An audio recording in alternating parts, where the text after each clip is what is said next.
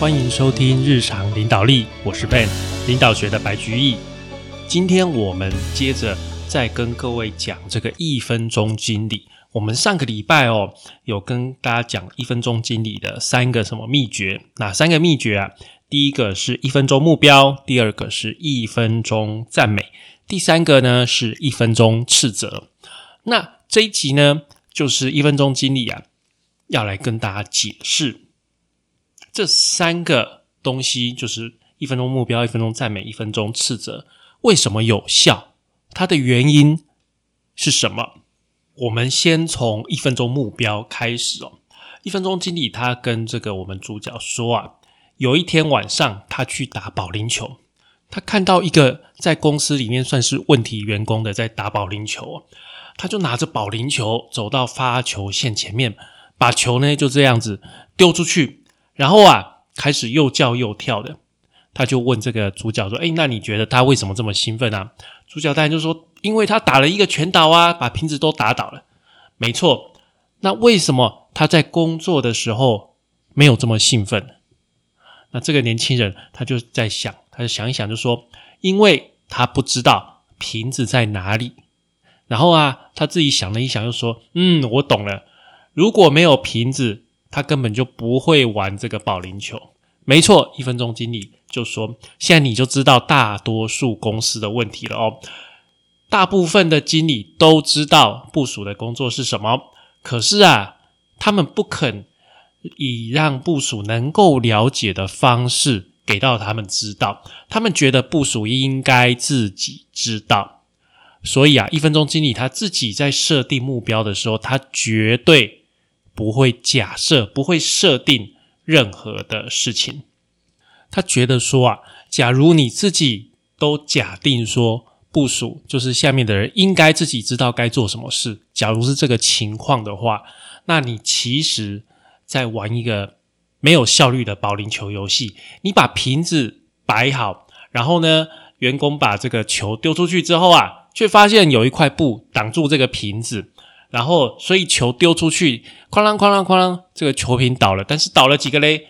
不知道。如果以其他的运动来比喻啊，你可以想象在晚上看不到洞的情况下去打高尔夫球，或者是在两队在打这个在踢这个足球比赛，但是没有球门。就像是这种情况，所以啊，很重要的一件事情就是人的最大的一个动力啊，是结果的回馈。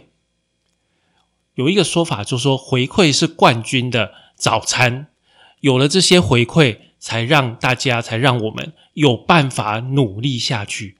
虽然呢，大部分的人都知道回馈很重要，但是很多经理人还是设计了这种看不到回馈的游戏。好，那我们再回来打保龄球啊。当这个经理人把球瓶设好，他用他的布幕把这个球瓶挡住，球员把球丢出去，咔啷咔啷咔啷。然后啊，管理员伸出两只手指头，表示说球瓶倒了两只。但是你觉得经理人会怎么样告诉这个球员呢？其实大部分的经理人会跟球员说：“你有八只没有倒。”他不会说你打倒了两只，好棒哦！为什么？因为我们大部分的管理都希望主管告诉员工他们的缺点，告诉他们说还要改进，对不对？而且还有一个很糟糕的事情呢，就是嗯，绩效的评估。在绩效评估啊，很多公司有一种观念啊。就是要常态分布，你知道什么意思吗？诶我第一次听到我们人资跟我讲说打这个绩效一定要常态分布，我也觉得蛮奇怪的。就是整个公司的人的表现的绩效，你一定要把它做成常态分布，我觉得很奇怪啊，就不是这样，就是好像见不得人好一。对啦，确实是有的人会表现的比较好，有的人会表现的比较差，这是没有错的哦，这是没有错，但是不一定真的刚好符合这个常态分布的曲线呐。而且我讲另外一句话，假如全公司的人都表现的很好，那不是很好吗？为什么一定要让有人去做表现不好的呢？对不对？然后啊，一分钟经理他还说啊，每个经理都有三个选择。首先，你可以雇佣赢家，这种人很难找，而且很贵，要花很多钱。再来，你如果找不到赢家，那你可以雇佣有潜力成为赢家的人。这种人你雇佣了之后，你还要花很多时间，要有系统的训练，把它变成赢家。那如果啊，你都不想挑这两个选项啊，那你只剩下一个选项，那就是祈祷。祈祷的意思就是，就好自为之吧，我也不知道该说什么吧。好，所以啊，如果你真的雇佣了赢家，那很简单，你只要设定一个一分钟目标，就可以让他们自己去做自己的事情了，这个是没有问题的。但是啊，大部分的人只使用一分钟目标是不够的哦。所以啊，接下来我们就继续讲我们的什么一分钟赞美跟一分钟斥责，利用这两个工具，把我们有潜力的人变成真正的赢家，来。一分钟赞美为什么有效？哈，假设你有一只鸽子哦，没有受过训练的鸽子，你希望啊，它进去左下角的笼子，穿过笼子，爬到右上角，用右脚踩一个杆子，这个控制杆，然后啊，在假设离入口不远的地方有一个喂食器，也就是啊，这个喂食器会弹出来食物。奖励鸽子，然后同时去强化它的行为。如果我们把鸽子放到笼子里，要等到它爬到右上角踩这个控制杆，才会有食物出来。你觉得会发生什么事？这个年轻人就说：“那他会饿死。”没有错，完全正确。鸽子一定会饿死，因为它根本不知道该怎么办才会拿到食物。所以啊，要训练鸽子这件事情呢。其实没有很困难，你在进去就是离鸽子啊进去的笼子口不远的地方，就要先拉一条线。鸽子啊到这个笼子里面穿过那一条线的时候，就会嘣的一声，喂食器就会有食物出来了，鸽子就有东西吃了。你要先让鸽子了解说，哎，它到那个地方就会有东西吃，但是那个不是我们的最终目标嘛？我们最终目标是。它要到右上角去踩那个控制杆，所以啊，你第一次这样子让他知道之后，你再把线拉远一点点，嗯，他就看到，哎，这个线往那边过去了，所以他就是这样，他就往那边走过去去踩，再往远一点，慢慢这个线慢慢拉，慢慢拉，他就知道，哎，我反正就只要踩这个线就有食物，然后啊，他就慢慢被你引导到什么，你的目的也就是最远的那个地方的控制感。你就达成你的目的了，是吗？这个就是啊，我们一开始要去设定那些小的目标，然后慢慢引导，慢慢引导。训练人的关键啊，其实就是找出他大致上做对的事情，一直到他最后做得完全正确。我们要一开始就让人做的完全正确，其实不太容易。所以一开始你只要大概就可以了。哦，你觉得这样子，诶，看起来方向没有错，你就要去赞美他，就要去鼓励他了，这样才可以慢慢引导这个人到你所想要的一个方向。另外呀，这个还有一个故事啊，在美国的水族馆哦，常常有一种表演，就是这个杀人鲸，他们会跳起来哦，然后跳。超过这个有一条绳子拉在水面上，这样跳起来，然后嘣砰下来，就前面好几排的观众都会被水溅湿。然后啊，每次结束之后，观众都会想说：“太神奇了，他们到底是怎么训练鲸鱼的？”你觉得啊，他们会不会是搭船出海，然后啊，在海上面，在水上面拉一条线？大叫跳上来，跳上来，一直等到有一条金鱼跳出水面，翻过那一条线，然后说：“啊，我们就找这只来表演吧，它才是真正的赢家。”那个年轻人听完就一直笑：“对对对，这个就是雇佣赢家的策略。没有啦，哪有金鱼会会跳起来，直接跳起来了？所以啊，他们到底是怎么训练的？他们当然是随便抓一只杀人鲸回家嘛，哈。然后啊，到了水族馆之后啊，训练人员会拉一条线。”让这个杀人鲸只要穿过这条线，就会有食物吃哦。那一开始那个线当然是在水下面，在水底下，然后那个线哦越拉越高，慢慢越拉越高，慢慢就接近水面好，那杀人鲸反正知道穿过去就是从上面这样子绕过去就会有食物吃。哦，然后这个线就越拉越高，越拉越高，终于就拉超出水面。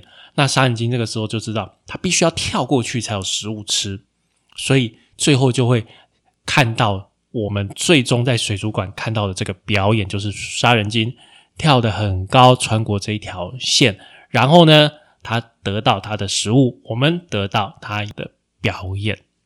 那这个就也是一样是训练呐。要训练的时候啊，最重要的是要找出这个人做对的事情。那一开始哈。差不多正确就可以了，然后慢慢再去达到理想中的行为哦。但是啊，很可惜的是，在我们周遭，大多数的经理人通常都只对部署做错的事情来去处罚，但是呢，做对的事情啊，要等他们完全做对了才会赞美。这个以我们前面鸽子的那个比喻啊，就好像是说。呃，不仅仅是要等到鸽子碰到这个最远的那个控制杆才会有食物，而且还在笼子旁边通电，让它常常受到处罚，强迫它继续走。你觉得这样子呢会有效果吗？当然是不会喽。但是啊，我们经常这样对待新来而且不熟悉的人，我们欢迎他进来，让他认识每一个人，然后就不管他了。我们也没有去。早说他大致上做对的地方，还不时的去指责他，让他继续工作。这个是我们经常看到的领导的或是管理的一个方式，我们叫做不理会和指责。你不理会一个人，却希望他有好的表现，他达不到的时候，你又指责他，那这个人最后会怎么样？很简单，他们最后会少做事，因为多做多错。不做不错，所以啊，这些人就不太愿意做什么事情，也不会有什么主动积极的做法了。当然，很多公司的主管都说叫大家要主动积极。问题是，当员工一主动积极，然后老板就在那边指责他们，啊，问题一大堆。那这个时候谁会主动积极呢？我觉得就就是这个情况，这个非常容易发生，这个在很多地方都可以看到。这个就是管理跟领导的水准不足而造成的现象，这不是员工的能力不足哦。好，所以你看到这个经常在发生在我们周边的现象哦。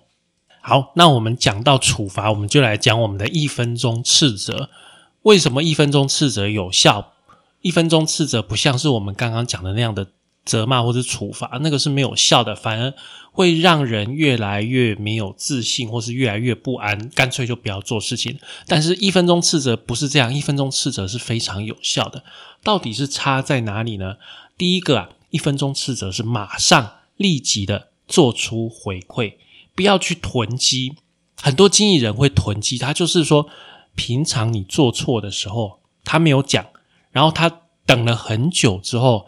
他才做一次，跟你讲，就一次把全部的事情都倒出来，把这个部署好几个礼拜、好几个月之前所做过的错事做一次，这样子用怒气给他爆发出来，这个啊没有什么效果，而且常常会觉得这个是一种什么人身攻击啊，这真正真的会让人感觉这是一个人身攻击，就觉得说，哎。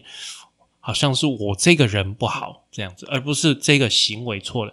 实际上，我们在做斥责是要针对行为，而不是针对人哦。对事不对人哦。如果啊早一点，这个经纪人早一点介入，第一个行为就矫正他，每一个看到就矫正他，那受到指正的时候也不会觉得打击很大，而且早一点听到回馈，他就可以早一点去改，就不会发生后面更严重的事情了。那另外一件重要的事，就是一分钟斥责啊，在前半部是指出缺点，直接骂嘛，直接讲。但是啊，后半部哦，后半部却又有一点赞美，又肯定价值。为什么要这样呢？好，第一个，这个顺序不可以倒过来，你不可以先赞美完别人，再斥责他。你必须要先斥责，也就是先严厉，然后啊后面才又赞美。这个是什么原因呢？有一个故事啊，从前啊有一个皇帝，然后他有一个宰相哦，有一天，他就找这个宰相来，就跟他讲说：“哎，不然这样，我跟你划分职权好了，你要负责全部的惩罚啊，我负责全部的奖赏。”然后宰相就说：“好，我负责全部惩罚，你负责全部奖赏。”然后啊，这个皇帝很快就注意到怎么样？每次他命令啊别人做事的事情，那个人不一定会去做，但是哦，宰相一吩咐，哇，下面的人马上就会听。因为下面的人这样怕受到惩罚，皇帝就想一想，再把这个丞相叫来说：“来来来来来来，我们再重新换过来。你负责惩罚已经有一段时间了，现在改我来负责惩罚，你负责奖赏。”皇帝就这样跟这个宰相对调了角色。结果啊，过了没多久，宰相就变成了皇帝。为什么？因为啊。皇帝曾经是一个好人，他对每一个人都出手大方、和蔼可亲。可是他突然就开始对对下面很凶哦，下面人就想说那个老家伙是怎么回事啊？就把他赶下皇位。这个时候要找人选的时候啊，他们就说：“哎，有一个人最近他变了很多，就是宰相，就让这个宰相当了皇帝。”这个故事就是很有趣哦。如果你先严厉的对待行为，然后对人表示肯定，就会有效果。好，就会有效果。你先基于事实的去指责他，然后啊，再好好的关怀他，哦，在赞美他，这样真的是会有效果。大概在好几十年前哦，有一个方济会的修士发明了一个方法哦。他是在帮助一个医生的太太发现这个方法。这个太太在医院里面因为肝硬化要死亡，然后但是这个太太还是坚持自己没有酗酒的问题。这个时候，他所有的家人都聚集在他的床旁边。这位啊方济会的修士就请每个家人去叙述他们亲眼看到他喝酒的情况。那这个就是一分钟斥责的部分。在斥责的部分，你。就是讲亲眼看到的行为，你不是听到的，好，你不可以以传言为根据，你一定要眼见为凭哦。然后啊，讲完了行为之后，这个修士在请每个人轮流告诉那位太太说，他们对那些饮酒状况的感觉，好，注意是感觉，他们围绕着他一一告诉他他做的什么事，然后说出他对他的感觉，他们很生气、很沮丧、很难为情，但是。接着说，他们多么的爱他，他们多么希望他活下来，重新享受生命。这就是为什么他们会生他的气。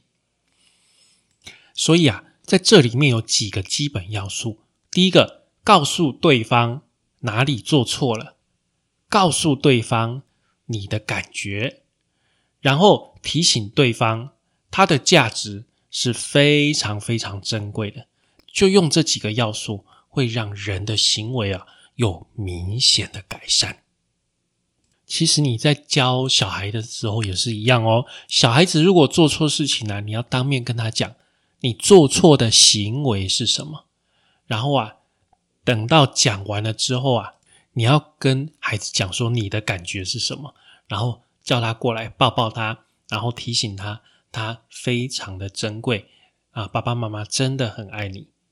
这样子去讲，小孩子的行为也是会有改善的。好，这个是同一套方法，非常有效。那一分钟斥责的一个最重要的一个关键，就是啊，你要真心关心对方，你是真的在为他着想。这个时候，你所做的一分钟斥责就会有效果，对方也会感受到，其实对方也会感受到。虽然他自己被骂，但是他觉得说你其实是在为我着想，这个时候会有效果。所以不是乱骂人哦，这跟我们之前所讲的这个乱骂人是非常不一样。所以骂人要有方法，斥责要有方法，这个就是一分钟斥责。最后啊，这个一分钟经历，他讲，呃，工作啊，其实是为自己工作，没有人是真的。为别人工作，我们啊是在帮助人做出更好的表现，并且在这个过程中让公司获利。这个是一分钟经理他本身的信念，提供给大家参考哦。那我们今天这一集为各位讲这个一分钟经理，他三个一分钟目标、一分钟赞美、一分钟斥责这三个工具为什么有效啊？为什么有效？那这个三个工具怎么样使用？我们在上一集已经告诉你，那这一集是要告诉你它为什么有效，它的原因、它的原理是什么？一分钟目标有效，就像你保龄球。你要看到球评有一个回馈，那你才会感受到效果。好，重点是这个回馈。一分钟赞美为什么有效？就像鸽子，你要让它走到最远那个地方，你要慢慢慢慢一步一步引导他。你第一步就要引导，第一步就要引导赞美他往前走，他才会达到你所想要的目标。一分钟斥责为什么有效？是因为我们先凶再好。我们先依据行为去指责他，然后啊，告诉他我们的感受，最后告诉他的价值非常的重要。好，以上就是我们今天的节目哦。感谢您的收听与追踪，请帮我们在 Apple Podcast 评分与留言，也欢迎追踪我们的 FB 粉丝团、IG 账号。我们的 IG 账号是 Leadership C Podcast，日常领导力。我们下次再会喽，拜拜。